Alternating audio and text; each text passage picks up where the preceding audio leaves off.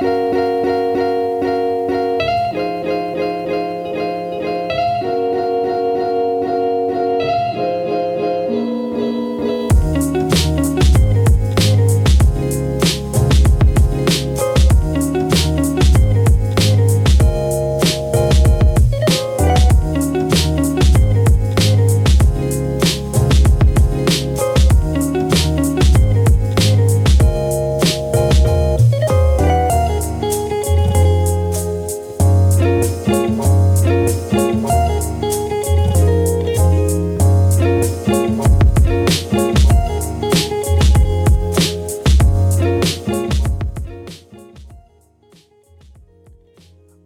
¿cómo están? Bienvenidos a una nueva edición de Arras de Lona. Les saluda Alessandro Leonardo. Estamos en el episodio número 443 del podcast. Bienvenidos eh, una vez más, como siempre, a través de Evox, Apple Podcast, Spotify, YouTube, Google Podcast o por seguirnos, eh, por supuesto, en arrasdelona.com. Y estamos aquí reunidos en esta ocasión, ya en los últimos programas especiales que tenemos como estos en el año, para hablar de un show histórico, en el sentido de que es el evento más importante, uno de los más importantes del año, sobre todo hablando de lo que está por fuera del mainstream, ¿no? En este caso, Ring of Honor, siendo ya parte de el paraguas de IW también, con Tony Khan al mando. En un año que ha sido no tan, no tan positivo para Ring of Honor, realmente, por el manejo de la empresa, por la poca presencia, por la falta de gente que lo esté viendo regularmente, como hemos hablado varias veces, pero vamos a ver qué fue lo que dejó Final Battle en esta ocasión, con algunos combates que estuvieron interesantes, un show que en general estuvo bastante bien en el ring, largo, eso sí, pero vamos a hablar en detalle sobre todo lo que dejó el show, y para eso está por aquí conmigo Fede From Hell. Fede, ¿qué tal? Hola, muy buenas, bueno, contento de estar una vez más, como habíamos hablado, esta vez cumpliendo, ¿no? Algo de lo que, de lo que decimos. Acá, por algo no somos políticos, ¿verdad? Porque eh, podemos cumplir las cosas, algunas, no todas. Underground no, no la cumplimos. Ahí podríamos haber sido políticos, de cualquier lado, ¿no? Eh, pero eso, hablamos de, que íbamos a mirar Final Battle, que le íbamos a comentar, y estamos acá tan solo un día después. El evento fue anoche, como decís, bastante largo, cinco horas contando la Zero Hour. Em, una, terminó, no sé, como a las 2 de la mañana en, Uruguay. Em, pero bueno, tuvo bastantes cosas buenas. Las cosas malas o cosas de manejo de Ring of Honor ya las hemos hablado las veces que, hemos estado de, bueno, en los directos o en alguna otra cosa así. Las hablamos incluso. al principio con Manu teníamos como otra esperanza cuando hicimos los primeros Man Up que quedaron ahí también truncos, pero vamos a hablar de lo que es Final Battle y lo que fueron todos estos 14 combates, si no me equivoco, que tuvimos en el show. Bien, vamos entonces con Final Battle 2023, empezando con el pre-show, que tuvo unos cuatro combates. Empezando con Taya Valkyrie contra Yasmin Alur. Johnny TV viene acompañando a Taya, empiezan dándose la mano, Taya tumba a Yasmin con una patada. Taya lanza a Yasmin en un German suplex, deslizándose así como hace Johnny. Jasmine hace un par de cosas, pero Taya la detiene rápido. Aplica un Wing Clipper, remata con el Curve Stomp y se lleva la victoria. Bien, correcto. No, hay realmente mucho que decir. Es un combate que es de los que podemos ver en Ring of Honor TV por lo general. Alguien establecido contra alguien nuevo. Pocos minutos, no me acuerdo cuánto duró, pero habrá sido en torno a los 5, me imagino, una cosa así. Pero correcto, no, tampoco es algo emocionante para abrir la Zero Hour, ¿no? Que, a veces hacen eso en algo más explosivo. Pero estuvo bien. No, creo que no hay demasiado más que agregar a, este combate. Sí, solo el combate es que Taya tiene el Star Power, entonces sí. ella va a salir, va a ganar, sin mucho más. Lo que me llamó la atención, o sea, lo que me dejó pensando, mejor dicho, es ver a Johnny TV ahí y pensar qué va a pasar ahora que no está Cutie Marshall o que se va a ir, ¿no? Porque todo el gimmick de Johnny fue, y su apellido es TV ahora porque estaba asociado a QTV, a QTV, a QT Marshall. Y ahora que QT se va, ¿qué va a ser de él? No me preocupa mucho Aaron Solo, ¿no? Esa gente, pero al menos con Johnny, algo tendrá que hacer. A lo mejor asociado ahora con su, con su mujer puede salir algo, ¿no? ¿Cómo era la, otra chica del grupo? Harley Cameron. Esa tampoco. Aunque la chica tiene personalidad. Yo la escuché en el podcast de Jericho, alguna vez hablando con QT, con Aaron Solo, ¿no? La chica es, es carismática, ¿no? Pero bueno, de ahí a que pueda aportar algo será cuestión de ver si es que la ubican en otro lugar. Los Bonerics contra los Outrunners. La gente está con los Bonerics en Texas, obviamente. Los Bonerics, como de costumbre, no son muy fluidos en lo que hacen, ya por años. Ross se distrae golpeando a Truth Magnum en ringside, Turbo Floyd aprovecha para atacar. Dominan a Ross, Marshall hace el comeback. Truth intenta un monkey flip en la esquina, Marshall lo esquiva, y Truth le cae encima a Turbo, a su compañero, y aún así termina de hacer el monkey flip, ¿no? Porque ya estaba comprometido, así que lo aplica igual. Los Bonerics terminan aplicando un doble Iron Claw para someter y llevarse la victoria. Luego sale Kevin Boneric para celebrar con sus hijos y bueno, ahí está el momento en Texas, en el, la Zero Hour para el público. Bueno, un poco de promoción, ¿no? Para los Bonerics y de Iron Claw. Sí. Estuvo entretenido. Los, los Outrunners son muy divertidos. Ya los hemos visto algunas otras veces. Y es tremendo. Eh, los Bonerics son muy material de MLW, ¿no? Con todo lo que eso implica, cada uno puede rellenar esta opinión con, lo que piensa que significa. Pero son material de MLW total. Eh, no son demasiado carismáticos, no son demasiado fluidos. El comeback tampoco es demasiado intenso ni, ni deja mucho. O sea, incluso acá los Outrunners son más llamativos, ¿no? Porque tiene este personaje como ochentoso así, ¿no? De gracioso y tienen esos looks también raros, ¿no? esos pelos, esos bigotes. los, los no te dejan mucho, pero bueno, Texas, la película que se viene, era el momento para hacerlo y un poco de regalo para la gente local, sobre todo ahí de Texas. Sí, siempre ha sido un caso muy particular de los Monerics, ¿no? Esta generación, porque han tenido siempre oportunidades porque son los Bonerics, o sea, con la historia de su familia y demás, han tenido la posibilidad de estar en diferentes lugares y podrían haberlo aprovechado, pero siempre no han tenido la, evolución que uno esperaría de gente que ha crecido en el negocio, ¿no? A lo mejor por también la tragedia familiar puede tener- haber tenido algo que ver con su padre y qué sé yo. Así que puede ser es una explicación. Pero lamentablemente, para lo que podrían haber llegado a hacer, nunca se les vio realmente comprometidos o haciendo algo que justificara que se les dé algo más que solamente aprovecharse de su apellido, ¿no? Así que siempre se han quedado a medio camino, lamentablemente. Tenemos un combate que es clasificatorio para el Survivor of the Fittest que habrá más tarde en el show, por el título de televisión. Es Brian Keith contra Jack Carwill. Hay un cántico de BK al inicio que también está muy over en Texas. Y este debe ser el combate, y eso que he visto yo varios de Jack Carwill, pero en el que lo he visto hacer más ruedas de carro, aspa de molino, ¿no? Ya el tipo decía, bueno, acá me voy a... La gente no me conocerá a lo mejor en Ring of Honor, en AEW, ya que van a ver el pay-per-view. Voy a dejarles bien claro quién soy, así que salió a hacer todos los, todos los, las aspas de molino que quiso. Eh, detiene a Carwill con golpes y patadas. Carwill aplica un Dragon Screw con aspa de molino, un Power Slam con aspa de molino, un Death Valley Driver con aspa de molino también. Carwill va por un Shooting Star Press, o Cartwheel, sí, claro, por un Shooting Star Press. BK esquiva. Cartwheel al caer de pie, hace un aspa de molino también para recuperarse. BK atrapa a Cartwheel con un rodillazo a la cara y remata con un Spinning eh, Tiger Driver para llevarse la victoria. Qué bueno que es Brian Keith. Y Jack Carwill también eh, fue, fue muy divertido esta vez. Aparte le salieron todas bien las, las acrobacias. Sí, Viste que eso también es importante en un combate así tan compacto.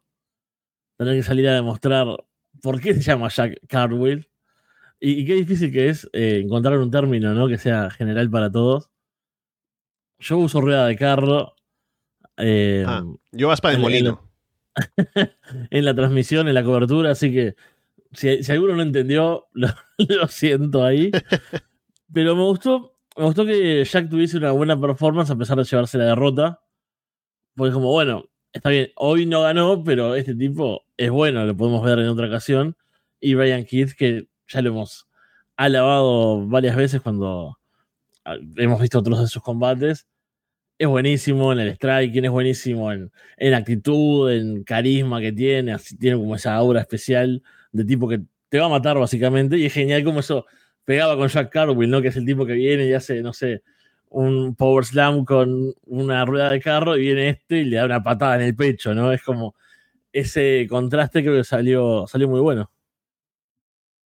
Sí, me gustó el combate también por eso mismo que dices.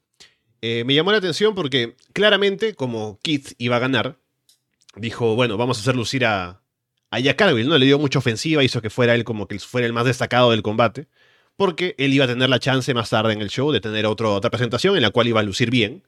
Y aparte, siendo esta la Zero Hour, no era tan importante para él, ¿no? Que tenía más oportunidades. Aparte, no solamente esta noche, sino ya veremos más tarde que para hoy, sábado también. Mientras que Cargill tenía solamente esta chance, ¿no? Así que tuvo una buena presentación y eso le puede llevar a que tenga más apariciones, que vayan a contar más tiempo con él en otros momentos en Ring of Honor, me imagino. Así que bien por los dos, porque ambos creo que salieron bastante beneficiados de su presentación aquí en Final Battle. Luego, Daniel García contra Blake Christian. Y para esto salió Tony Khan primero a hacer una promo, ¿no? Hablando de. Eh, un poco levantando el público, ¿no? Por el apoyo a Ring of Honor y que ahora vienen dos de los tipos, los mejores luchadores del mundo, ¿no? Dos de los mejores. Eh, García y Christian. En un forcejeo, Christian lleva a Dani a una esquina, le hace el gesto con los brazos como para bailar y le da una bofetada. Danny detiene a Christian y toma el control. Christian salta por todas partes para terminar pateando a Danny en la cabeza. Christian acomoda a Danny en una esquina y le patea la cabeza. Y Danny parece que queda mal con esa patada, como que la recibió bastante duro.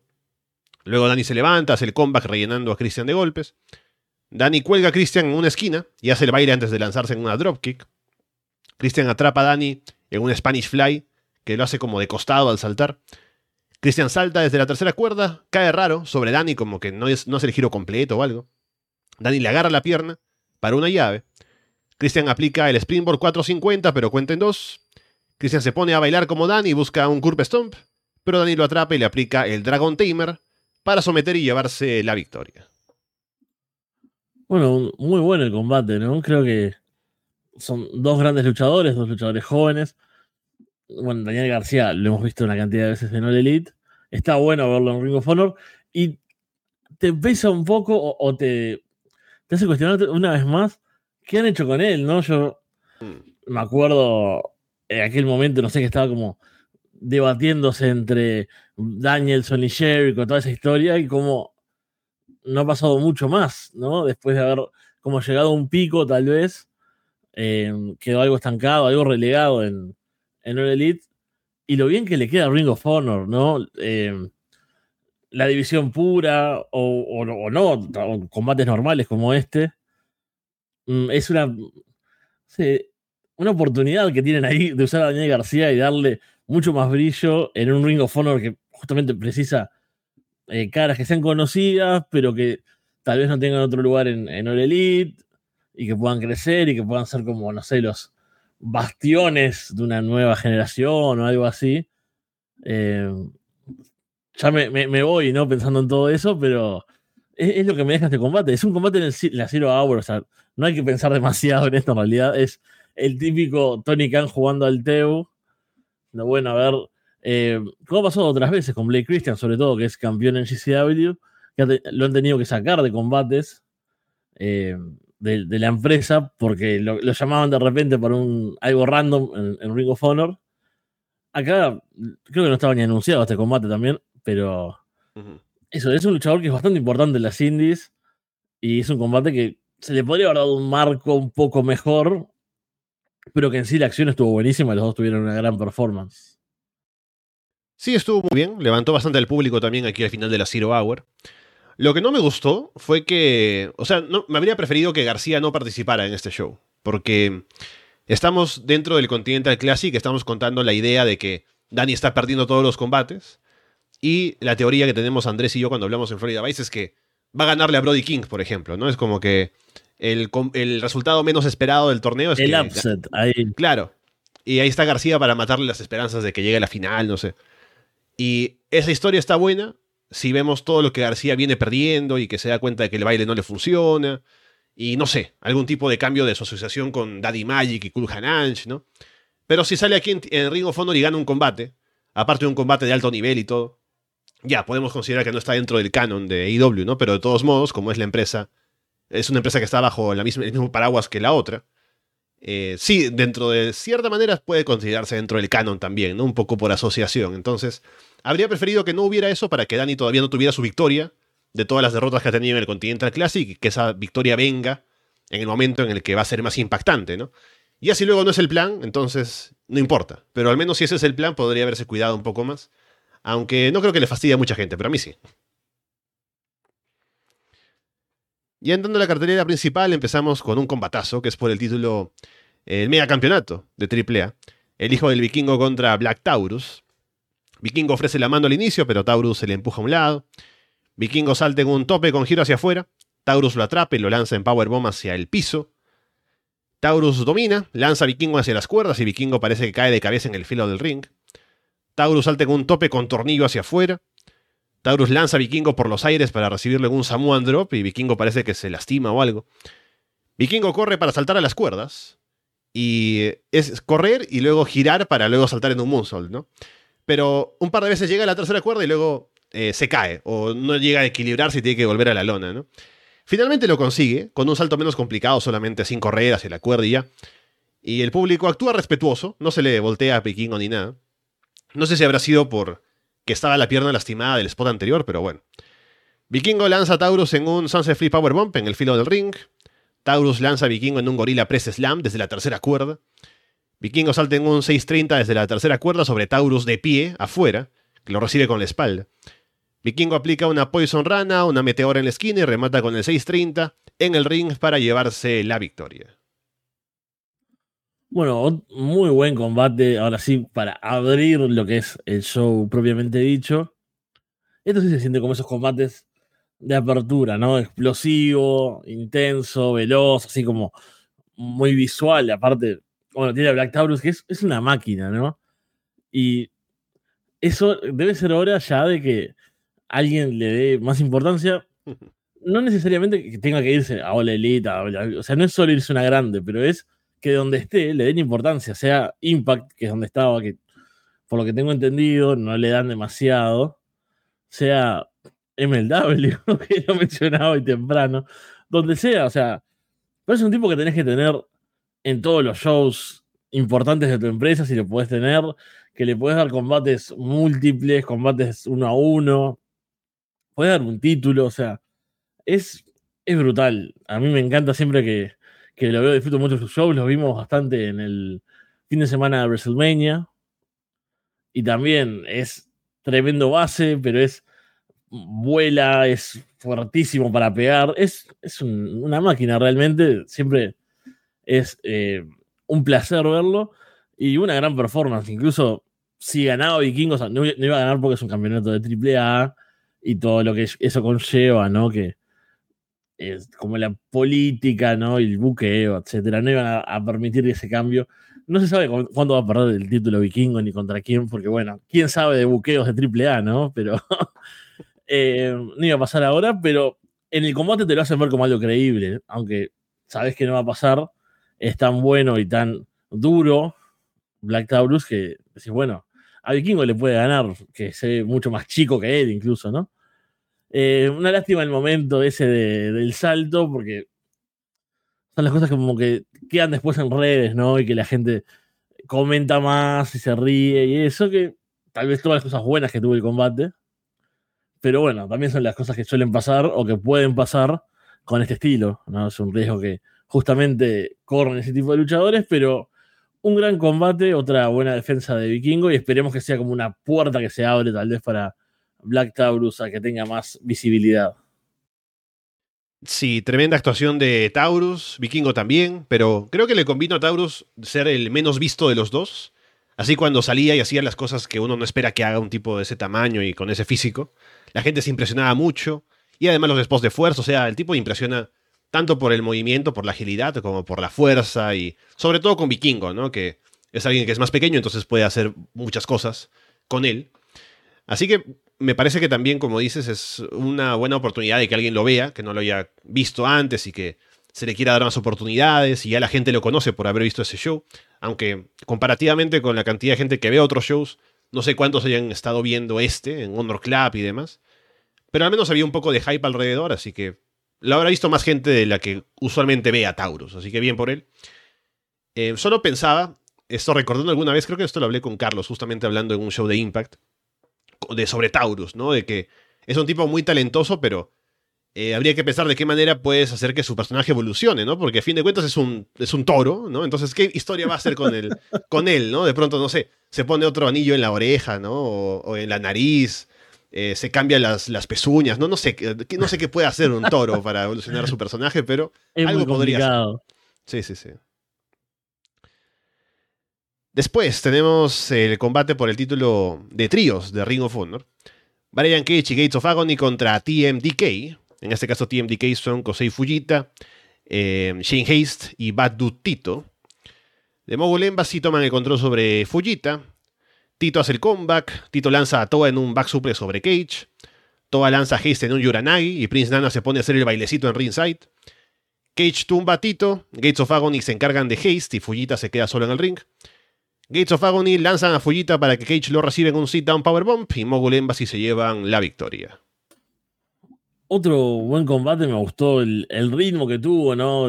Los seis participando, la cantidad de gente grande y fuerte que había, ¿no? Entonces era como muchos suplex y powerbombs y lariats, ¿no? Y me gusta mucho ese estilo, pero con mucho ritmo también, ¿no?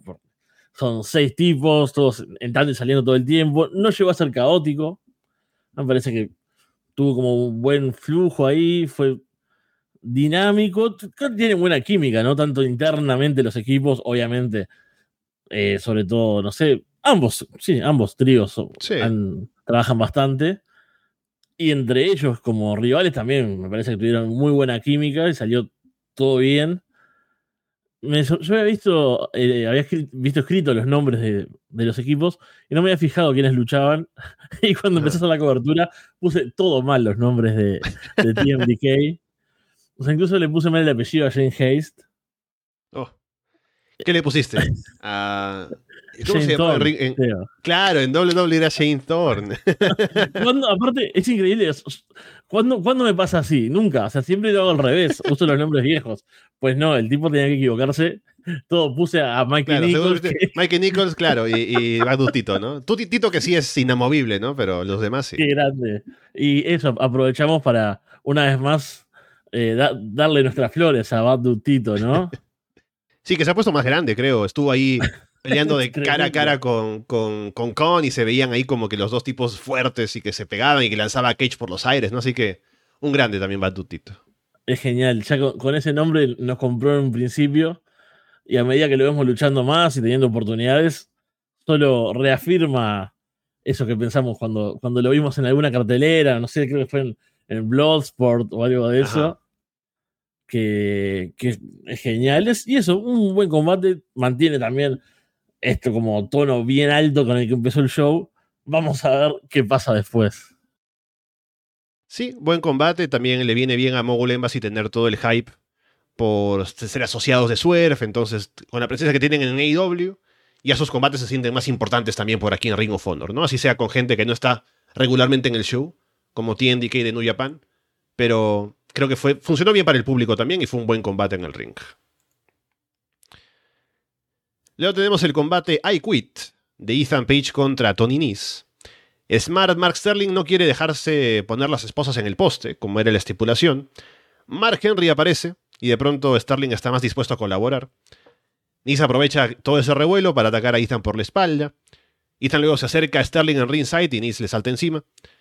Sterling saca luego un frasco gigante de proteína en polvo. Le quiere lanzar un puñado en la cara a Ethan, pero Ethan esquiva y todo le cae a Nese. Sterling sujeta a Ethan y Nese lo lanza de cabeza contra un poste. Ethan sangra de la frente. Nese saca una pesa de debajo del ring, intenta aplastar con ella a Ethan, luego lo azota con una soga para saltar. Ethan se la quita. Nese toma el micrófono, supuestamente para rendirse, pero ataca a Ethan a traición. Nese salta sobre Ethan afuera y luego se pone a saltar la soga. Porque toda esta rivalidad tiene mucho que ver con el hecho de que Ethan se puso en forma, ¿no? Pero que Nese le critica eso y bueno. Ethan salta en un counter desde las cuerdas para lanzar a Nese desde el filo de ring sobre dos mesas, afuera. Colocan dos sillas de pie en el ring. Nese lanza a Ethan en una super huracán rana, pero Ethan termina cayendo por encima de las sillas, sin tocarlas, así que no sirvió para nada. Nese le quita la llave de las esposas a Bobby Cruz y empuja al referee para liberar a Sterling. Sterling le dice a Ethan que le van a esposar las manos a la espalda, que Nese le va a aplastar la cabeza con esa pesa de 45 libras, y esa imagen se la van a enviar a su hija para que tenga para su futura terapia. De pronto Scorpio Sky aparece para salvar a Ethan recordando los tiempos de Men of the Year. Ethan golpea a Sterling con la pesa, le aplica el Ego Sage. Scorpio se lleva a Sterling. Nis igual luego consigue esposarle las manos a Ethan en la espalda. Nis le pregunta a Ethan si se rinde, pero Ethan le dice fuck you y hace el comeback. El referee luego le quita las esposas a Ethan. Ethan golpea a Nis en la cara con una silla y lo ahorca con la cadena de las esposas. Nis se rinde, dice I quit y Ethan se lleva la victoria. Se me hizo eterno este combate. Primero, ninguno me interesa demasiado. Eh, son buenos en el ring, hicieron buenas cosas, hay buenos spots. Pero recién se, me vino así como una, analogía, a ver si, la puedo construir y si me, acompañas. la, impresión que me dio, eh, que lo, veía ayer en el combate, ¿no? Como que quisieron meterle demasiados ingredientes, demasiadas cosas. De mm. historia, de spots. Y pensaba, es como cuando vos, eh, no me acuerdo si en tu, carrera de, de, hacer rap, producías cosas también. O, o, solo tirabas pero es como, eh, a mí, como en la música, como, como oyente o, como creador, cuando tenés muchas ideas para una canción y decís, bueno, esta canción está bueno que tenga una introducción de guitarra, después que entre el bombo a hacer esto. También estaría bueno un corte, en el medio que pare y que haya una parte que suba la velocidad y que haya otra parte que eh, haya coros y que después vuelva al, principio. Es como, no, hacerla más corta, poner las cosas que están buenas en esta y capaz que haces otra canción donde puedas hacer el corte y otra canción que empiece con solo la guitarra y no sé, lo mismo en otras músicas, ¿no? Pero es como, tenían tantas ideas de cosas que, ah, esto puede estar bueno, vamos a ponerlo. y, no, no funciona así, es como cocinar también. Si tenés 20 condimentos diferentes eh, que están buenísimos y todas las sales de Himalaya y pimienta, no sé qué, si te las pones todas, va a ser un poco mucho capaz y lo que va a quedar bueno. Y acá me, me pasó eso, era como, ah, bueno, esta, idea está buena, esta idea capaz que sí, pero ¿qué los objetos? ¿Qué Mark Sterling? ¿Qué el tema del ejercicio? ¿Qué Scorpio Sky? Eh, otra vez Mark Sterling. Incluso cuando, eh, se, cuando se libera de Mark Sterling, bueno, cuando Ethan Page lo, elimina, ¿no? Le, hace ligos Edge, todo. Y hay otro momento más del combate, lo esposan a él. Es como, ahí ya tenía todo el, el ímpetu, ¿no? Para terminar. Es como, bueno, el tipo logra imponerse a, que son dos, se encarga de este tipo que es un metiche, se encarga del rival, gana. No es como sube, otra vez en una meseta y por Dios que termine este combate, que al fin y al cabo son Ethan Page y Tony Nese. ¿Qué carajo me importa que tenga tanto y de vuelta y tantos momentos? ¿No es eh, Naito y Sanada en Wrestle Kingdom, no sé, del año que viene, que decís, bueno, la historia, mira todo lo que importa acá, dura 45 minutos bueno, puede subir y bajar, pero ¿por qué sube y baja tanto y tan bellito Nis? Es un poco lo, que me, dejó. Me lástima porque embarra un poco la acción que estuvo buena, me parece. Sí, estoy de acuerdo. Creo que. O sea, al final, la conclusión de todo esto es que fue un combate que fue intenso, que tuvo una historia que estuvieron contando, que se sintió bien. Pero a fin de cuentas son Ethan Page y Tony Nese, entonces, saliendo de este combate, luego de todo lo que se hicieron, no voy a pensar más de uno o el otro. O sea, ya sabía que eran buenos luchadores, habían hecho su historia. Ethan ahora está en forma, ¿no? Que es la historia también que están contando. Y ya, lo puedo ver, ¿no? Veo sus abdominales ahora. Y no me queda mucho más que sacarle a luego de esto, ¿no? O sea, lo único tal vez puede ser, ah, ya, a lo mejor ahora hay una asociación otra vez entre Ethan y Scorpio Sky. Pero no es, eso no justifica que haya tenido un combate que fuera tan dramático. Que por cierto, me llamó la atención que el público sí se lo comió. Como que no sé si era un público que estaba viendo Honor Club, ¿no? Porque sabían la historia, al menos estaban ahí a favor de Ethan, en contra de Tony Nese, estaban bastante entusiastas. Así que el combate al menos funcionó de cara al público y el público no se durmió ni nada. Pero sí, sentí que fue mucho para lo que era el combate al final. fue bueno, no voy a decir que no, pero sí, como que fue en más. Se le dio más bombo de lo que realmente fue al final, que no tiene tanta trascendencia para las carreras de ambos. Luego, Nyla Rose contra Bert Vixen, un combate que fácilmente podría no haber estado en este show. Nyla domina, busca la Beast Bomb temprano, pero Bert Vixen escapa. Nyla en un momento cubre a Bert Vixen, pero la levanta para seguir lastimándola. Nyla deja colgando a Bert Vixen para caerle encima con un rodillazo desde la esquina.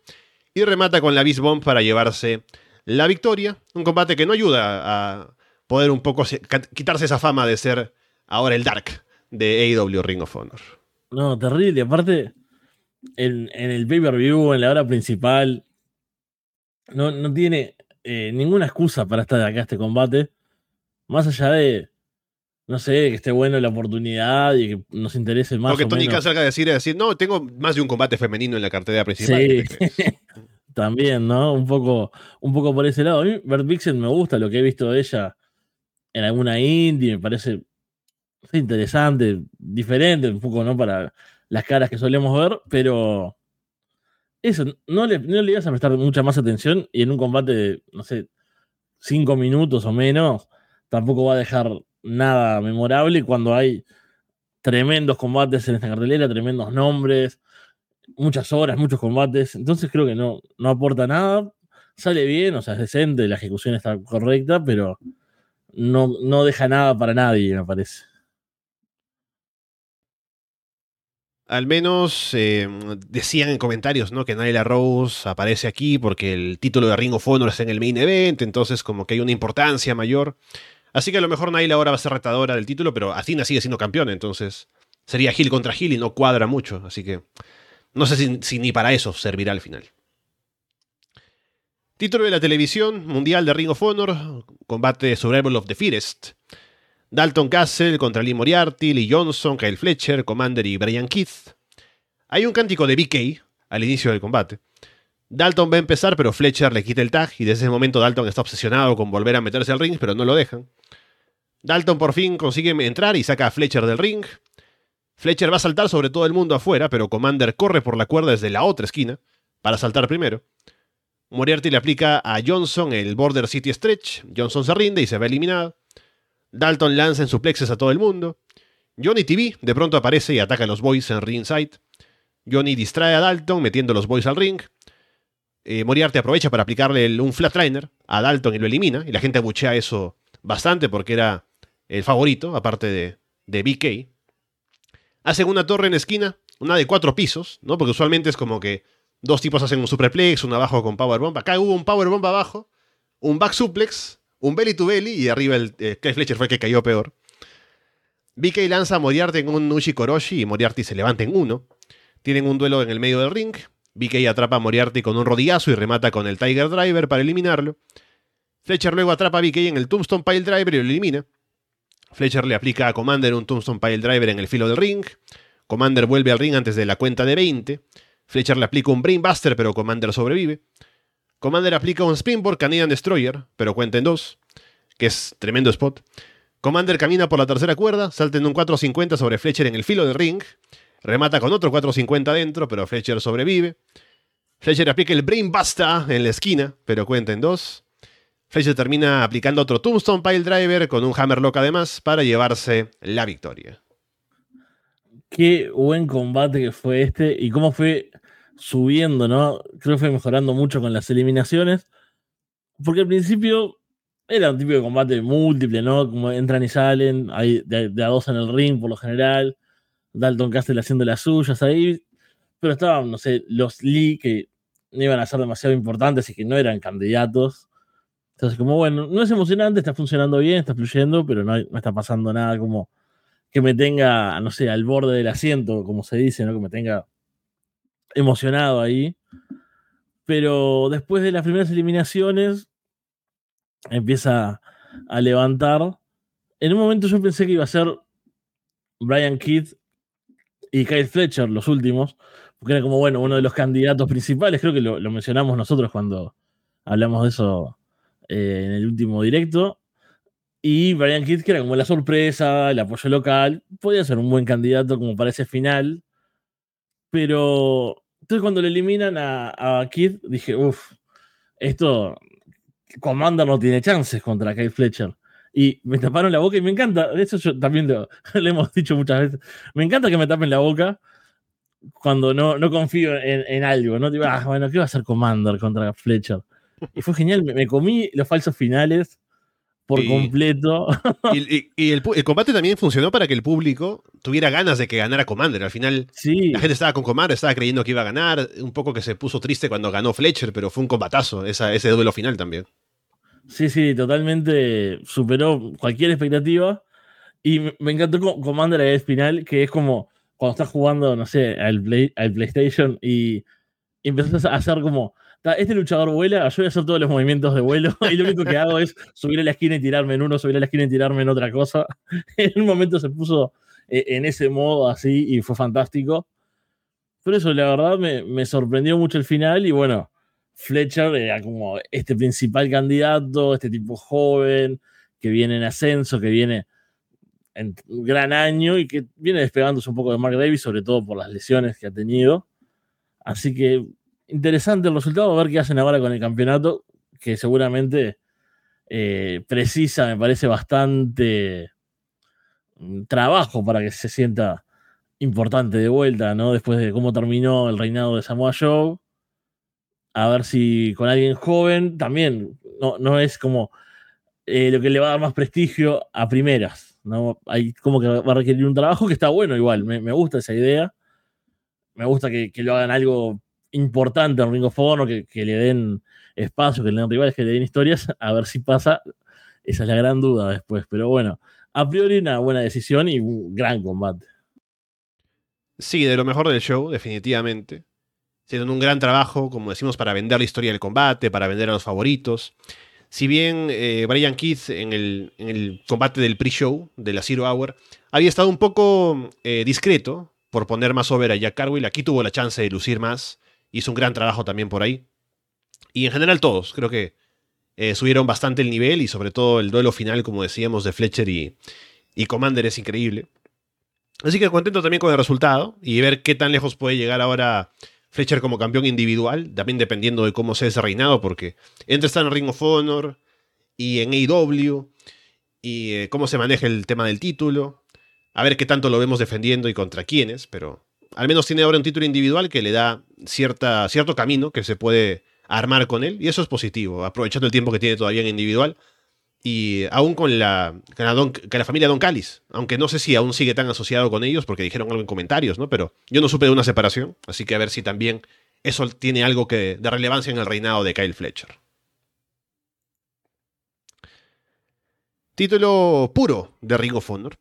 Utah contra Filthy Tom Lolor, Salen a competir en llaveo al inicio. Lolor hace que Yuta gaste su primer row break temprano. Yuta hace que el referee se distraiga sacando su codera del ring y golpea a Lolor con el puño cerrado. Lolor le devuelve el golpe, pero el referee lo ve, así que le da la advertencia. Yuta ataca la pierna izquierda de Lolor y toma el control. Lolor se pone a atacar el brazo izquierdo de Yuta. Yuta luego detiene a Lolor con otro golpe con el puño cerrado y ahí sí se gana la advertencia. Yuta se queda sin row breaks, se intercambian intentos de sumisión. Yuta luego termina atrapando a Lolor en la seatbelt, girando y como que no queda tan cómodo al final. No sé si estaba buscando algo más con las cuerdas o no, pero se lleva la victoria ahí por conteo. Luego Yuta le da una patada baja a Lolor, le va a aplicar un DDT sobre el cinturón, pero Hook aparece. Yuta retrocede, Hook se acerca a Lolor, pero Yuta vuelve para atacar a Hook por la espalda. Yuta le aplica un DDT a Hook y lo deja tirado en el ring. Bueno, un buen combate también, una buena presentación de, de Tom Lawlor, que este estilo le queda genial, obviamente por, por su background, ¿no? Y por, por su habilidad en, artes marciales y, bueno, ya veo en, en cómo pega.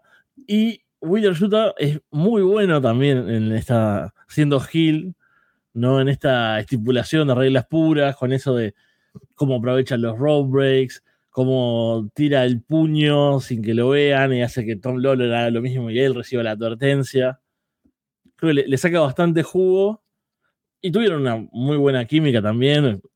No te creías que fuera a ganar Lolor, pero lo llevó bien, creo, ¿no? Lo, tuvo en aprietos ahí con, con, esa llave al brazo, ahí con un wristlock ¿no? que le hacía, que lo tuvo bastante complicado a Yuta. Lástima el final, que quedó raro. No, no, no sé bien ahí si es buscado, no parece buscado, ¿no? parece nada más que, bueno, no salió. Pero estuvo bueno también que en comentarios eh, hicieron referencia a eso, ¿no? Que, ah, el, árbitro estaba posicionado del otro lado, no, no vio, no estaba bien puesto acá, parece que tocó un poco la cuerda, pero bueno, lo que importa es lo que ve el árbitro, ¿no? Porque no hay bar acá, por Claro, porque sí, lo, que, lo que no está claro es si Utah quería hacer la seatbelt limpia o quería agarrar la cuerda, ¿no? Porque con esa posición del árbitro y como cómo giró y la cuerda que estaba cerca, como para hacer una trampa al final, pero al final no, o sea, no se vio que, saliera limpio en la trampa, quiero decir. Así que no sé si. No sé si hubo trampa o no, esa es la, esa es la pregunta al final. Exacto, es el, problema quedó como un poco eh, frío, ¿no? Con ese final así. Sí. Y diría que el post-match tampoco es demasiado caliente, porque, no sé, Hook no es algo que me llame muchísimo la atención en un combate puro, en, Ring of Honor, o sea, parece que hace bien lo que hace, pero hasta ahí nomás. Igual, en realidad es por el de FTW que van a luchar, ¿no? Sí, dijeron que era FTW Rules, que eh, no recuerdo cuándo es. No es en... Es la próxima semana, no es en el pay-per-view, ¿verdad? Según recuerdo, pero bueno. Tendré que buscar Hay demasiados anuncios. Sí, sí. Dijeron que era FTW Rules, eso sí está claro. No sé si por el título, posiblemente sí. Pero luego me imagino que con todo lo que han armado acá y la rivalidad, a lo mejor sí van al, pay-per-view y con el título puro en juego, no sé. Pero Hook podría competir por ese título en esas reglas y creo que le vendría bien. Pero también, así como dices, no hemos visto tanto de Hook fuera de su terreno.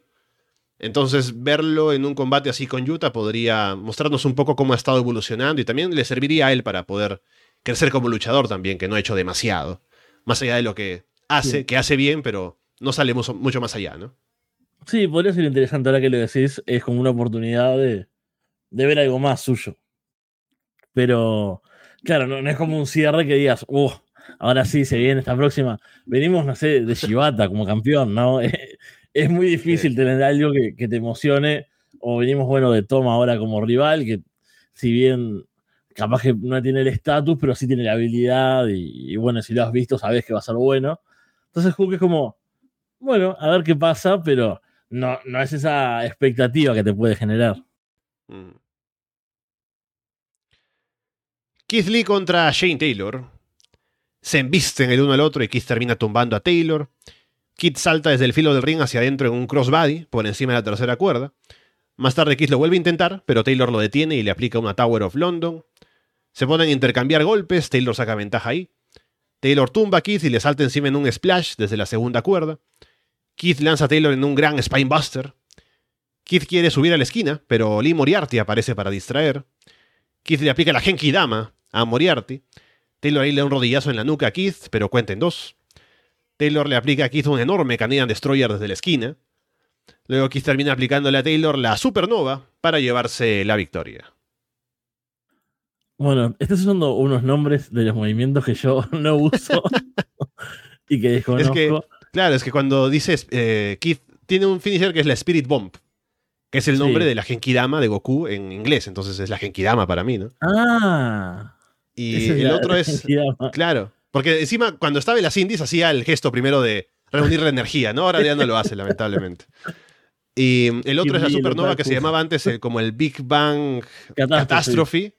Que luego recuerdo en Dynamite alguna vez le dijeron la supernova y me quedé con ese que es más fácil de escribir, ¿no? Así que sí. ese es mi, mi lógica para los finishers de Keith Lee. me gusta, a mí me costó mucho hacerlo, escribir Big Bang Catastrophe.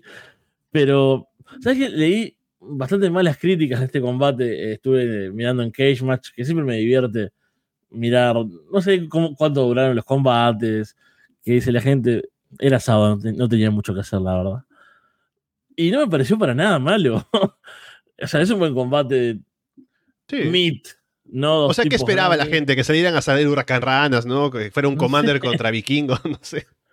Pero aparte tuvo ese Destroyer que yo estaba acá en oh. casa mirando y mi novia estaba en el living mirando una película y se ve que grité algo con el Destroyer que, puso pausa y me preguntó qué había pasado. Porque, y traté de explicarle, ella, ella mira a veces conmigo, así que más o menos conoce los movimientos y, y a Kit Lee alguna vez lo vio. Entonces, yo tratando de seguir mirando y escribiendo y, explicándole lo, lo, que había pasado, que maravillado con que esos dos tipos enormes hayan hecho ese Destroyer de esa forma. Pero eso, un combate que fue normal, o sea, fue bueno. En realidad fue más que normal, fue bueno. Fue lo que puedes esperar de, dos tipos grandes que ya se conocen, obviamente van a tener buena química, tienen una historia. Sí, no es épico, no es legendario, no te va a quedar para el recuerdo y, y capaz que le pesa a lo largo del show un poco, si se quiere, ¿no? Que venís como de otras cosas y que todo, eh, o sea, hay títulos en juego o hay nombres grandes. Y si bien esto tiene una historia, eh, como decíamos, creo que pasó un año desde que tendría que haber pasado o que estaba cerca de pasar, entonces también se pierde un poco eso, pero para mí fue un buen encuentro y duro lo que tiene, tenía que durar, eso siempre me parece importante, yo miro mucho la, duración de, los combates y como que es algo que me cambia mucho si un combate, como hablábamos hoy temprano, ¿no? Dura más de lo que debe o, o menos, también puede pasar. Este creo que estuvo correcto, no es un combate, si tuviésemos que hablar de puntaje, de tres y medio, ¿no? De 7 sobre 10, no me parece sí. Mm, eh, malo ni, ni mucho menos. Si no fue la gran cosa, tampoco diré que fue como un combate que recomendaría tal vez como para eh, ver, ¿no? Como buscarlo y ver eh, un combate solamente por este, o buscar este combate dentro del show, quiero decir. pero igual, me parece que cumplió con mis expectativas. El combate de carnosos, ¿no? Que es lo que queremos ver. No fue un Miro contra Hobbs, por ejemplo, que en esa comparación podría perder, pero sí es, es, lo que yo esperaba ver de ellos dos. ¿Pudo haber sido mejor tal vez? No sé, porque con el estado físico en el que están los dos actualmente, que tampoco es que sea muy diferente a su estado físico en otros tiempos, ¿no? Pero en la química que pueden tener como oponentes, no sé, a lo mejor no, es que ofrecen tanto de expectativas. Pero estuvo bien, cumplió con lo que querían hacer para cerrar esta historia de la rivalidad de tanto tiempo. Terminan dándose la mano también. Así que me parece que cumplió. Bien, no, no voy a quejarme del combate, no pienso que fue malo para nada. Tampoco fue épico ni la gran cosa. Pero me dejó satisfecho. Era lo que esperaba ver y me lo cumplieron, eso sí lo puedo decir. Tony Giovanni entrevista a Brian Keith en backstage. BK dice que está aquí para probarse a sí mismo en un gran escenario y probar que es material de campeón. El recompensas está aquí para conseguir oro. Orange Cassidy aparece para mostrar que tiene oro y dice que verá a BK mañana, o sea, hoy, en Collision. Bueno, me gusta el anuncio, seguramente sea un buen combate y como decíamos, está bueno que tenga oportunidades Brian Keith, que, que llegue a más gente, tal vez eh, similar a lo que hablábamos de Black Taurus, ¿no? De, tal vez Honor Club no es, uff, cuánta gente se suscribió a esto para mirar Final Battle. No sé que tanta gente más mire Collision, pero van sumando estas cosas, ¿no? El Zero Hour que era gratis y se podía ver fácil en YouTube. Este evento Final Battle en, Honor Club, que era barato, ¿no? A diferencia de los pay-per-views a veces en Fight TV. Y que aparte se pueden ver de otras formas, hay gente que lo ve de otra forma. Y sumarle Collision va, va sumando ¿no? rodaje y presencias importantes. Un luchador que es tan bueno como Brian Kipps, que es como decía, seguramente va a tener un muy buen combate contra Orange, porque casi da buenas defensas siempre, es una garantía por parte de los dos. Sí, sí ya no tuvo ya suficiente con la oportunidad que le dieron acá a Brian Keith, que le sacó bastante provecho por cómo lució y demás. Ahora en Collision, como ya decías, hay un público más amplio, entonces, con una buena actuación que tendrá ahí, de seguro, habrá más chance de verlo haciendo cosas seguramente en, AEW futuro, en Ring of Honor más directamente, seguro. Así que bien por él, me alegra porque siempre hemos dicho lo bueno que es en las veces que lo hemos visto luchar antes. Y ahora que tengo una oportunidad como esta, me parece que le llega justamente, porque el tipo es, muy bueno. Mar Briscoe y FTR contra el Blackpool Combat Club.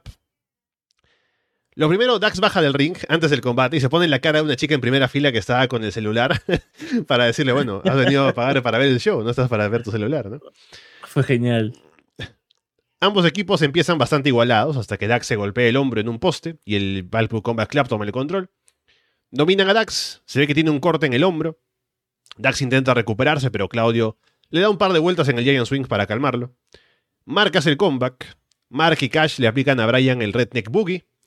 FTR le aplica el Power and Glory a Brian y Mark remata con el Froggy Bow. Mark y Dax intentan el Doomsday Device, pero Brian lo evita.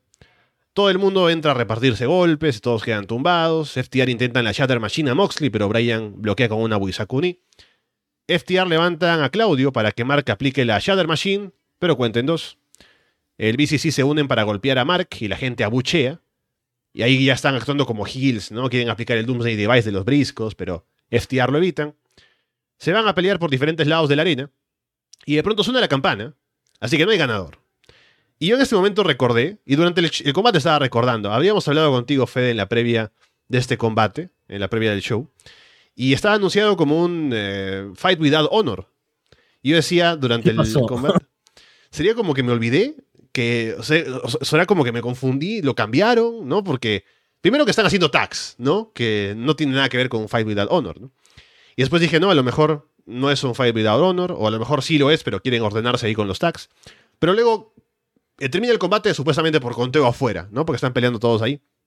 Y recién ahí es cuando Mark agarra el micrófono y dice que no, que Paul Turner, que si, quieres, si valoras tu vida, reinícialo, ¿no? Que es por mi hermano y demás. Así que se confirma en combate ahora sí, sin reglas, Fight Without Honor, y seguimos, ¿no? Moxley ataca a Dax con un tenedor. Mark pone a Claudio sobre una escalera envuelta en alambre de púas.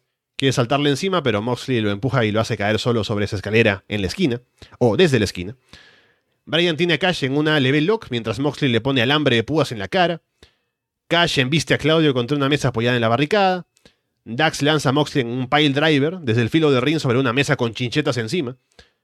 Brian patea a Mark mientras le grita que no está, o que esta no es su noche. Mark evita la Wisakuni de Brian y aplica el J-Driller sobre sillas para llevarse la victoria. Precioso combate. Hermoso caos. Este es el, caos lindo. Y me pasó lo mismo, incluso yo tenía un poco de sueño a esta altura de la noche, no voy a mentir. Y cuando voy a escribir eh, en, la, en la web, puse Fight Without Honor como que fuese el nombre del equipo.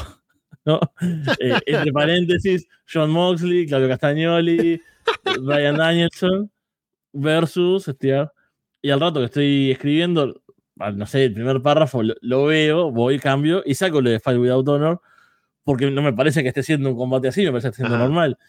y llego a, lo- a la misma conclusión que vos, digo, pero si yo esto, esto hasta lo hablé, y incluso lo comentamos con amigos, ¿no? Danielson está loco, que quiere morirse antes de, de Wrestle Kingdom, eh, mirá este otro combate así, etcétera, etcétera. Y bueno, que, todo, toda la gente con la que hablé estaba toda mal, y yo tengo tan mala memoria que desconfío mucho de mí mismo.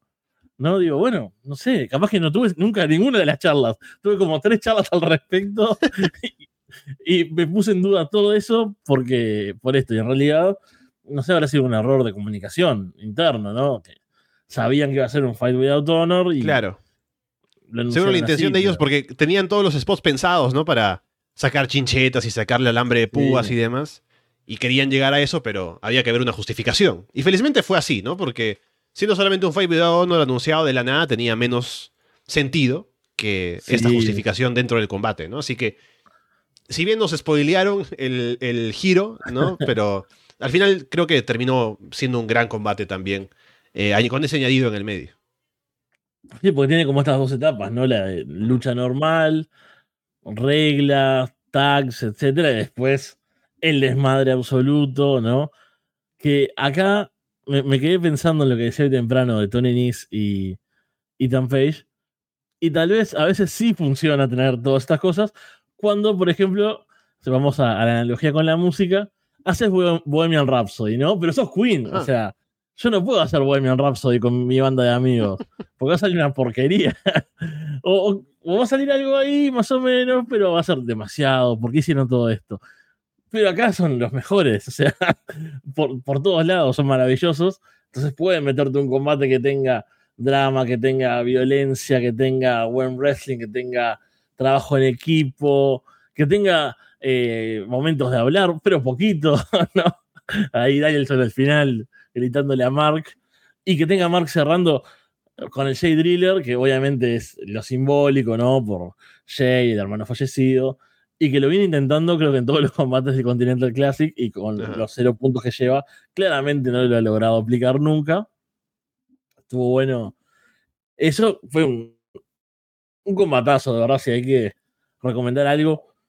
Probablemente en el, no sé, el top 3, el 2, tal vez, de, de combates. Porque tal vez lo que le falta es historia, ¿no? O, o decir, bueno, Ujú. viene de esto, viene de esto otro, pero así como combate aislado, totalmente recomendable esto, de principio a fin. Sí, definitivamente. Y con suerte Dax le dijo a la chica esta que deje el celular, ¿no? Porque imagínate, se le hubiera perdido esa lucha, ¿no? Lo, con lo buena que fue. Así que sí, contento, muy contento con lo que hicieron acá. Con, ya decías, ¿no? Esas dos partes del combate, cómo va de menos a más. No solamente en la acción, sino también en la historia que van contando, ¿no? Porque Empieza todo como un duelo también respetuoso, ¿no? Se dan la mano al inicio y demás. Pero termina siendo como que el Blackpool Combat Club va ahí con malicia, ¿no? A meterse con el legado de los Briscoes y todo. Y vayan gritándole a Mark que está por, este, este no es su momento, ¿no? Que está por debajo de ellos y que Mark termine ganando. O sea, creo que todo cierra bastante bien. Y está además los spots violentos con los objetos y demás, que también quedaron bonitos. Así que no tengo ninguna queja, fue un gran combate, también de lo recomendado del show. Que estoy igual que tú pensando en los tres más recomendados. Hemos hablado del Survival of the Fittest, seguramente estará el main event y este. Así que con esos tres combates ya tenemos un gran show en el promedio general. Aparte que fue un show por lo demás sólido también. Luego tenemos el Proving Ground Match, que es un tipo de combate en el que el campeón se enfrenta a alguien que si le gana puede ser retador en el futuro y hay un límite de 10 minutos. Es Eddie Kingston contra Anthony Henry. Se ponen a intercambiar golpes en el medio del ring, Eddie saca ventaja en un par de veces. Henry sienta a Eddie en la silla, en una silla junto a la barricada y se lanza encima en una patada. Eddie luego aguanta las patadas de Henry y lo llena de chops al pecho. Tienen un fuerte intercambio de bofetadas también. Eddie aplica un Hurricane, un half and half suplex, encaja el Stretch Plum para someter y llevarse la victoria. Bueno, un combate corto que también no, aporta mucho, pero acá, más que del combate que estuvo bueno, eh, Kingston me encanta, Anthony Henry me gusta, mucho también me parece que es tremendo luchador, solemos verlo más en parejas, ¿no? Con JD Drake, pero es muy bueno también en individual. Pero acá el problema es el título, ¿no? Yo quiero mm. detenerme un poco en eso, que es este desastre que están haciendo con lo de la triple corona. Y que Claro, porque en este caso, si hubiera ganado Henry, estaría el ganador del Continental Classic, ¿no? Pero es, un, un, desastre, es eso. O sea, estaba buscando la palabra. Me salían palabras muy uruguayas y, lo que. Suelta una, suelta una era un relajo, era un quilombo. Pero es que se metieron en eso con lo del título de Ring of Honor, que yo realmente hasta que no termine el Continental Classic, vea qué pasa con la triple corona, pase un mes, dos, lo que sea, y vea qué pasa con el título, yo no creo, o sea, no me puedo creer que no vaya a existir el título de Ring of Honor, el título mundial. Mm. Es un título importantísimo. No, no pueden cargarse ese legado, esa historia, porque quieren hacer una triple corona, porque, no sé, son fans del wrestling japonés, eh, del puro, y dicen, oh, bueno, queremos la triple corona como la de, la de All Japan, ¿no? Pero me, me tiene como, yo tengo como esa, luz de esperanza ahí de decir, no, en algún momento el título de Ring of Honor va a estar de vuelta, pero claro, hasta entonces Luego hay que pensar si alguien va a ser el campeón de los tres títulos, en qué momento puede haber una separación de un título que se defienda y otro no, y uno se pierda y el otro siga con el mismo campeón, o sea, o se defienden los tres o no se defiende ninguno, ¿no? Me imagino, es difícil pensar en qué momento se separan otra vez. Es que es todo muy raro, se metieron como en ese problema, pero eso también tranca las cosas de Ring of Honor, porque tenés un Final Battle sin defensa del título principal. Bueno, y sin defensa del título de parejas, que ni, mm. que hablar porque no, no está ni cerca de acá, ¿no? O sea, no, no, se nombró nada, no existió. El título de pareja de Ring of Honor. Existió solamente como recuerdo de que los Briscoes fueron campeones 13 veces, ¿no? De ahí no existió más. Había un título una vez que ganaron los Briscoes 13 veces. Eh, no es que estén en una triple corona, hoy en día el, el, título de parejas es que está en una historia como un adorno. Y eso sí, cada oportunidad que tengo de quejarme de esto la voy a seguir haciendo porque bueno, me, sale, ¿no? Es, es que es terrible. Y es Final Battle, es ¿cuántos pay-per-views tiene Ring of Honor el año? ¿Cuatro, creo, ahora? sí, a ver, Supercard, este. tenemos el Dead Before Dishonor y este, porque ya no hay otro, ya no hay ni Best in the World. Sí, sí, sí. Y que no defiendas el título mundial porque está en algo ahí medio indeterminado que no terminamos de, comprender, que, que, los de pareja tampoco me parece bastante malo. Y bueno, es un poco. También se ve que no tuvo muy buena asistencia el show, que la cartelera se terminó de armar los últimos dos días.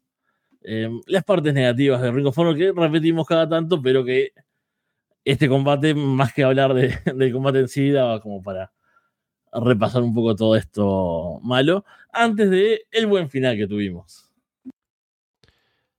Sí, estaba viendo aquí, eh, solo para tener claro, lo del tema de los, de los eventos, ¿no? Para no equivocarme, a ver. Este año 2023 tuvimos eh, el Dead Before Dishonor. Eh, tuvimos... No, espera, estoy equivocándome. Sí, empezando tuvimos Super Card of Honor en marzo, luego Dead Before Dishonor en julio y recién ahora Final Battle. Así que solo tres pay-per-views en el año. Y sí, poco más. Eh, a ver si ahora, porque Tony Khan ya salió a hablar también acerca de lo que Ring of significa para su marca, para IW también. El hecho de que, no sé, tienen algunos planes de lo que pueden hacer con ellos en su negociación como producto al entero, con la biblioteca y demás. Pero mm, ahora con el tema de los derechos televisivos es más complicado, cada vez. Así que no hay mucha esperanza con lo que pueda pasar con Ring of lamentablemente. Eh, pero siempre está, al menos, esa, esa idea de que en 2024, siendo un año nuevo, puede pasar algo, que cambie las cosas. Pero de momento, se ve todo mal todavía. Main Event, título mundial femenino de Ring of Honor, Athena contra Billy Starks. Athena viene con un atuendo de Bane. Hay una gran reacción para Athena además en Texas. Athena también viene con la máscara que tiene puesta la protectora por la nariz rota, y Billy ataca ahí apenas empieza el combate. Athena lanza a Billy contra la barricada varias veces. Billy sangra de la frente, Athena toma el control. Athena lanza a Billy en un Yuranagi sobre el filo del ring. Billy evita una patada de Athena haciéndose hacia atrás y lanza a Athena en un Dragon Suplex. Billy le quita la máscara protectora a Athena y le da golpes en la cara. Athena lanza a Billy en una dura patada hacia la barricada. Billy lanza a Athena en un suplex desde la mesa de comentarios hacia el piso. Luego otro suplex en ringside. Athena aplica un Sling Blade invertido con ambas paradas sobre la barricada. Athena levanta a Billy sobre sus hombros, sube la segunda cuerda, con ella ahí arriba, y la lanza en un Kreutz Wrath, desde ahí. Luego Billy empuja a Athena para alejarla y hace que golpee al referee por accidente. Athena tumba a Billy de un golpe y le grita a Lexi Nair que le dé el título. Lexi se demora y forcejea un poco ahí con ella con el cinturón. Billy aprovecha para patear a Athena por atrás. Remata con el Star Ten, pero cuenta en dos. Billy lanza a Athena en un Electric Chair Driver sobre el filo del ring. Athena aplica la Despicable, la Knee, pero cuenta en uno. Billy bloquea el Low Face, también un intento de Star Ten de Athena, pero Athena termina atrapándole en una sumisión, ahí que no sé cómo se llama, para someter y llevarse la victoria. Luego Athena y Billy se encaran después del combate, parece que van a pelear. Billy le ofrece la mano, pero Athena le dice que no, que quiere que sea su minion. Y Billy le choca la mano y le, la abraza, así que acepta otra vez estar bajo su mando, y así termina el show. Bueno, hay para mí dos puntos así como importantes. Vamos al combate. El combate es muy bueno y te hace creer que Billy puede ganarlo, ¿no? Creo que, bueno, es, es el mejor combate que le habré visto a Billy seguramente. Que la hemos visto hace ya un par de años. Acá, hipsters de Billy Starks. ¿no? Creo que dijeron que tiene 19 y ya llevamos un par de años, ¿no? Era menor cuando ya veíamos a Billy Starks y era esta niña prodigio que, bueno, ahora está teniendo mucho más eh, tiempo en pantalla, reflector, ¿no? Este, el spotlight, que, siempre me cuesta tanto decirlo, pero lo logré, lo dije bastante rápido. y bueno, Atina, que, ¿qué podemos decir? Es tremendo, como, como campeona ha sido genial, es una lástima tal vez que Ring of Honor no sea tan visto y que este reinado quede como un poco opacado por, por eso pero es genial. Y creo que la hizo crecer, obviamente, en toda la historia, en los semanales, en, en, lo que crearon, pero en el combate, ¿no? Hace que esas luchadoras con experiencia, esas luchadoras veteranas que hacen lucir al otro, ¿no? A, la otra en este caso, que, que venden bien, que, hace todo bien. Athena me parece que hace todo bien en el combate. Billy también estuvo, estuvo genial porque ha tenido otras oportunidades grandes donde tal vez no haya podido como apretar el gatillo, digamos, ¿no? Como decir, bueno, es mi momento, boom, lo logro. Acá creo aquí como que Athena le saca la intensidad, ¿no? Así como hizo también con Willow en otro, en otro, en otro mini que tuvo este año, sí. Ese era, era el siguiente apunte. Me pasó lo mismo con Willow. Vos decías un combate no sé, un cierre de evento, Willow Athena, digo, ah, Willow no va a ganar nunca, ¿qué me importa? Está bien, pero. Y terminó siendo un combatazo y que incluso me dejó la misma sensación de decir, bueno, era un combate, el de Willow y este, los dos, que yo decía, bueno, si no hay un cambio titular, espero una retadora al final, ¿no? La sorpresa. No, no te pido Mercedes Monet o, no sé, Julia, ¿no? Cualquiera, alguien interesante, medianamente interesante, que aparezca y me levante el final. Pero el combate termina siendo tan bueno que digo, eh, puede terminar así, no preciso, no preciso más nada. Al final solo precisaba una buena lucha. Y me pasó la vez anterior y dije esto mismo. Y ahora estoy llegando a este combate y pienso igual. Y cuando termina, vuelvo a decir, ah, alguien ya había dicho esto una vez. Solo precisaba una buena lucha. Qué tipo sabio el que dijo eso. Pero eso fue una muy buena lucha. Lo único, así que tal vez para. Eh, como que me deja la duda o que no me termina de cerrar, pero hay que ver las próximas semanas. Es que siento que un poco todo termina en lo mismo. Tal vez se puede decir, bueno, Billy encontró como. Se encontró a sí misma y demostró lo que tiene este lado y que puede luchar por lo que quiere, pero termina como aceptando ser una minion, que va un poco contrario a esta conclusión. Claro. Tal vez en los hechos después capaz que no, capaz que demuestra toda esta personalidad todo el tiempo eh, y se hace como una luchadora bastante individual y a pesar de, tener esto con Athena. Pero bueno, a mí el cierre me dice otra cosa. Yo tengo que, que juzgarlo por lo que vi ayer y por el Río Color TV que no voy a ver las próximas semanas y me voy a enterar por Twitter cuando vea los clips. Eso fue como que un poco lo que, no sé, cuando tuvo una historia termina como en lo mismo, es eh, un poco satisfactorio, ¿no? Decís, bueno, todo este arco, todo este crecimiento, todo esto que pasó, al final, bueno, sí, está bien, acepta ser una niña. Ya te digo, lo juzgaremos a, futuro, después con, con lo que suceda, pero hoy digo, bueno, qué extraño este final. Que, no sea como, bueno, eh, te respeto, Billy, me, llevaste al límite, eh, no sos una minion, sos una igual, no sé, una cosa, no sé. Capaz que quedaba rarísimo y era fantosa la idea por algo, yo no, soy creativo, pero no sé, el arco como que me lleva más a algo así, o, bueno, o, no, o, o, está todo mal, cada una por su lado no me lleva a, un cierre abrazadas con Lexi Negra ahí y, que todo parezca que va a seguir así. Pero bueno, veremos. Claro, no tendría que quedar igual que antes. O sea, si ya en este caso eh, demostró Billy Starks lo buena que es y tuvo un combate tan competitivo con Athena, a lo mejor Athena luego puede pensar en que, claro, mira, ahora me ha demostrado que es tan buena y a lo mejor Em, la considera como una compañera más, eh, aparte de ser una minion, como más viable para que pueda confiar en ella, ¿no? Y también que Billy tenga otras intenciones solamente, o más allá de ser solamente la, subordinada de Athena otra vez. Pero eso habrá que verlo, o habrá que no verlo y leerlo por ahí, si alguien lo comenta, de lo que, de que ha visto Honor Club. Eh, pero el combate fue maravilloso. Y como decía, me recordó mucho lo de Willow. Es eh, el hecho de que sabes que hay gente talentosa como Willow, como Billy Starks, pero que le falta un puntito ahí para un combate como este. Y está Athena ahí para sacarles esa intensidad, para llevarlas a un combate como este, en el que se demuestra que pueden estar a esa altura y que lo cumplen y lo hacen bastante bien. Así que también fue una buena experiencia para, para, para Billy, que tiene 19 años, así que aún le queda mucho por crecer, pero ya ha demostrado muchas buenas cosas hasta el momento. Y mm, este combate también estuvo bastante bueno en el drama porque se sentía que era el momento como para que Athena perdiera el título, sobre todo por la historia y por la lesión y demás. Y por eso te crees que Billy puede ganar. Pero como tú dices, Fede, una vez que llega el final y uno, también como fan, dice, bueno, que gane, que gane Billy, ¿no? Que se complete la historia, que hay un cambio titular. Luego de tremendo combatazo, termina así y pierde Billy y gana Athena, pero ¿qué importa? Porque fue maravilloso, así que no podemos criticarle nada. Habrá que ver quién viene como siguiente retadora.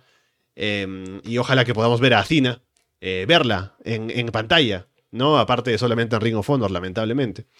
Pero sí, tremendo reinado, tremendo combate y a ver qué le depara el futuro a Billy Starks dentro de esa historia, ya una vez más adelante, y también a Athena aún como campeona mundial de Ring of Honor. Sí, yo creo que había como mucho en juego, además del título en sí, sino como, bueno, esto de la oportunidad o, esta historia que se había trabajado tanto, porque si pensás que es la historia con más trasfondo de este Final Battle, es como, bueno, es una apuesta fuerte, ¿no? Porque hay un montón de nombres grandes en, en All Elite en general, y bueno, los que van a Ring of Honor, y se la jugaron mucho acá, y estuvieron totalmente a la altura. Eso fue un combate que funcionó todo, me parece, salió todo bien, en ejecución, en drama, en, intensidad, esto que decíamos de, de Atina, que saca lo mejor de las rivales, quedó demostrado una vez más, y bueno, que Billy es una niña prodigio por algo, ¿no? Que, que puede estar en un main event de Ring of Honor, es, es, es, tremendo, ¿no? Si lo pensás, es como, por más que Ring of Honor esté de capa caída, no deja de ser una tremenda oportunidad y, y estuvo ahí y estuvo a la altura. Y bueno, ahora hay que hacer algo con esto. Ese es el problema a veces. Eh, en muchos buqueos, no, no, diría que solo en Ring of Honor, en All Elite, bueno, WWE seguramente, o sea, en cualquier empresa, pero llegas a estos puntos, tenés la oportunidad, lo demostrás y después, ¿qué se hace con eso? O sea, hay que, se explota, se sigue, o sea, hacia arriba, o bueno, como, ah, demostraron que eran buenísimas, ahora a ver qué pasa. Digamos, bueno, Atina va a seguir en lo más alto, porque es la campeona y porque es la mejor, básicamente, de la división, o sea, no, no hay forma de que no esté en lo mejor, pero hay que ver qué hacen con Billy sobre todo. Y bueno, deja bastantes expectativas y como esperanza del futuro este cierre. Contento. también te hace olvidar que el show es tan largo, eh, que son las 2 de la mañana. Se pasó un poquito incluso este, o sea, de las 5 horas. Fue de 5 minutos más, 7 minutos más. Claro, siendo Honor Club no tienen que estar de pronto limitados por algún tipo de de indicación de fight. No, no sé si la habrá, pero tal vez de pay-per-view tradicional, en el caso de claro. IW, los principales. Así que tienen un poco más de libertad. Es que felizmente no, no, abusaron tanto de eso tampoco para hacer un show. No, no, y, y, eso, terminó tan arriba que, que tampoco me molestó. O sea, tuvo como unas mesetas el evento, pero este fue un punto tan alto y salió todo tan bien que no sentí el cansancio, tal vez. Sí, ahí está entonces. Eh, Ring of Honor con un show que estuvo bastante bien, nos dejó buenas sensaciones en lo que ofreció en el ring. Otra cosa será pensar en lo que sigue para Ring of Honor, que lo hemos venido hablando también, y a ver si algo cambia para mejor. Pero ha sido un buen Final Battle, a diferencia de shows como los de Impact, ¿no? Que veo y digo, ah, quiero ver Impact ahora semanalmente, ¿no? En el caso de Ring of Honor no, porque sé cómo es. Pero habrá que ver qué es lo siguiente y si cambia algo de cara a 2024, con suerte, para Supercard of Honor y otras cosas que hayan en medio. Ahora también con el tema del campeón de Ring of Honor que va a estar con otros dos títulos además. Pero bueno, Fede, estaremos aquí comentando lo que siga en el caso de Ring of Honor para cosas importantes que se presenten por allí. Y también para otras cosas que no sabemos qué serán, pero tendrán que llegar en algún momento para Underground también, Fede. Sí, sí, no, no vamos a hacer promesas que no podemos cumplir. Pero me, mató lo de Impact de Ring of Honor. Porque me pasa un poco lo mismo. Em, me acuerdo de ver eventos grandes de Impact y decir, eh, está bueno ese show, tal vez podría verlo. No lo termino haciendo, pero por lo menos tengo ese, ese intento mental, no sé, ese mentirme a mí mismo, decir, ah, voy a sacar un par de horas más en la semana y, voy a mirar otra cosa. Con Ring of Honor no pasa, porque bueno, el show es muy descafeinado, más allá de que pueda tener un par de luchas buenas por semana, eh, con la variedad y cantidad de oferta al alcance que tenemos hoy en día, pierde bastante Ring of Honor. Pero bueno, también tenemos variedad y cantidad de oferta en la de lona y eso no pierde un ah. carajo contra nada. Así que, bueno, volverá pronto la Casa de los Horrores también. Y se vienen las cosas de fin de año. Se viene, es una buena época para Ras de Lona, siempre el verano, ¿no? Y bueno, el verano acá por lo menos en, Sudamérica. Sí, porque se junta todo, ¿no? La Navidad, se junta el aniversario, se junta Arras de Corazón, todo está en, esos, en esos tres meses. Cuando querés recordar, ya estamos en Arras de Corazón. Fíjate que son dos meses nada más. Ojo. sí. Así que bueno, vamos cerrando entonces por el día de hoy. esperamos estar seguramente aquí hablando próximamente de alguna otra cosita. Y en general con Arras de Lona, que ustedes saben, tenemos el Patreon donde estamos con AEW, con los shows de, la Monday, de las Monday Night Wars, con eh, la Casa de los Horrores, como decía Fede, aparte cosas por fuera, como estos shows especiales, y vendrá algún otro próximamente, ya viene la próxima semana, el último pay-per-view del año, Wars End, que hace que también los arras de Luna Wars se tengan que atrasar porque hay que esperar a que pase ese pay-per-view para meter también ahí tal vez algún combate del año, ¿no? No sé. Pero ya veremos cómo organizamos todo eso y el fin de año en Arras de Lona. Con todo eso dicho por ahora, los dejamos de parte de Fede From Hell y Alessandro Leonardo. Muchas gracias y esperamos verlos pronto.